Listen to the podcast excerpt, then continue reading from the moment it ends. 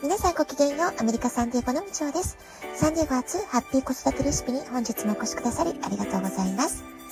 みんな違ってみんないい。ママが笑顔なら子供も笑顔。子育てで悩んでることの解決のヒントが聞けてほっとする。子育てがちょっと楽しく思えてきた。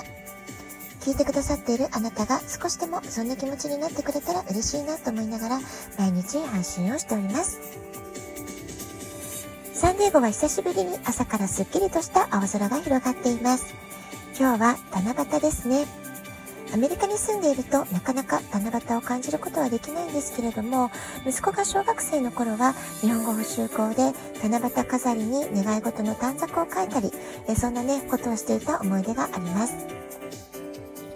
先日、エンジェルナンバー777のお話をこのラジオトークでさせていただいたんですけれども、私にとってこの数字の7、7月というのは大切な思い出がたくさんあります。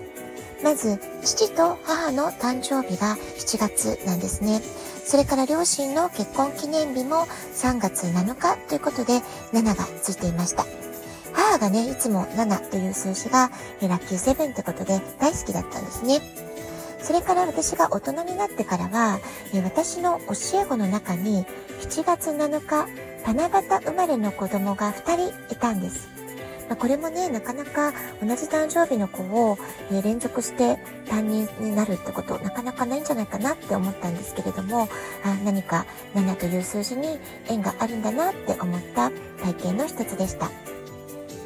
えー、それでね、今日は子供たちの好きっていうね、ことを、えー、大事にしてあげることが、えー、彼の夢につながっていくって話と、七夕の77、えー、ダブルセブンってことにちなんで、エンジェルナンバー77、77のメッセージをお話してみたいと思います。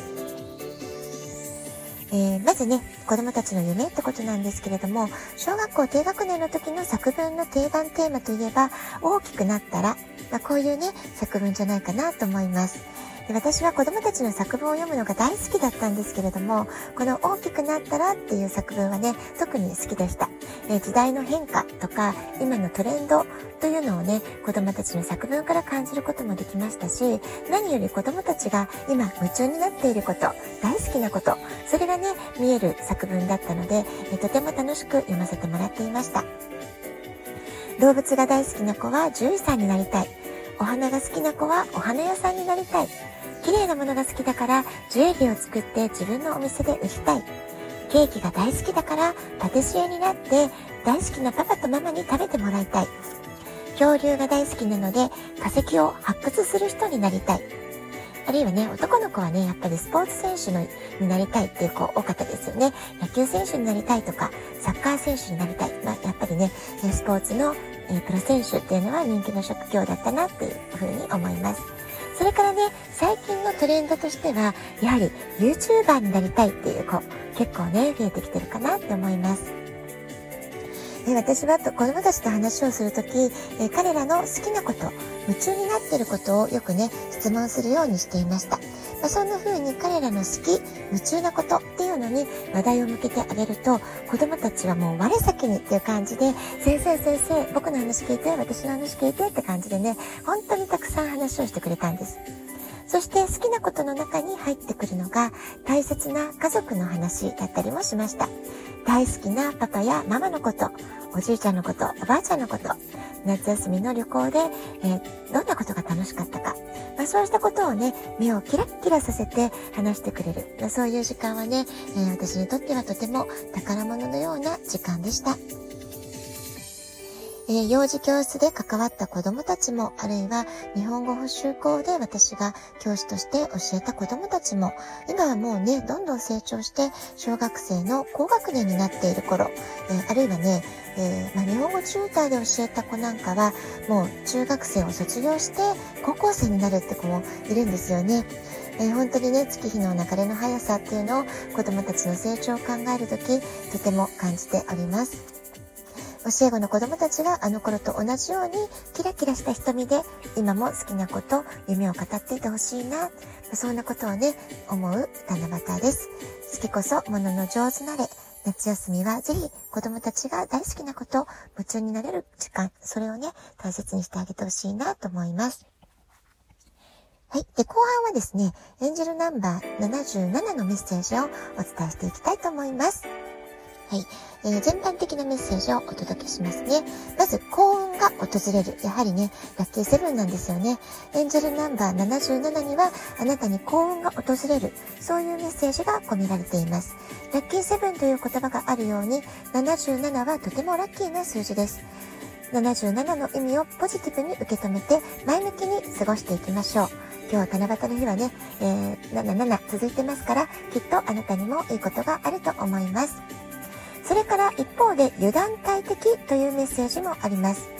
これはどういう意味かっていうと、あなたが努力を怠れば幸運も逃げていってしまいます。そういう意味なんですね。ですから、えー、ラッキーをつかむためには、やはり地道な努力、コツコツ努力を重ねる、行動し続けることがとても大切だ。まあ、そういうメッセージをお知らせしていると思います。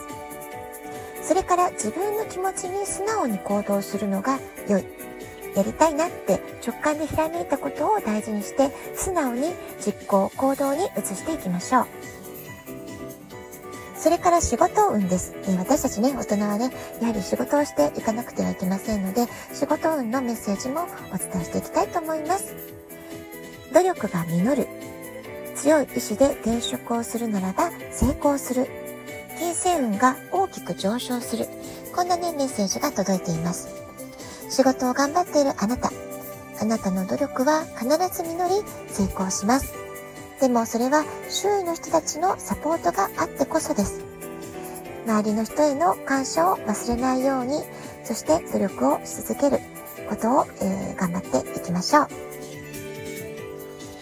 はい、いかがだったでしょうか？今日は七夕ということで、七夕の、えー、基づいて七夕に関係したお話ってことで、えー、七夕生まれの、えー、教え子の思い出、それから子供たちの、え好きなこと、夢中になること、夢に溢れた大きくなったら作文の思い出。それからね、最後にエンジェルナンバー77のメッセージについてお話をしました。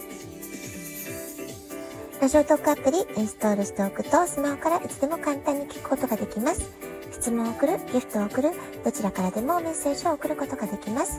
あなたからのお便りお待ちしております。七夕にちなんだ思い出とか、えー、そういったお話も、えー、大歓迎です。お待ちしております。では、今日はこの辺で今日も素敵なお時間をお過ごしください。ごきげんよう、部長でした。さようなら。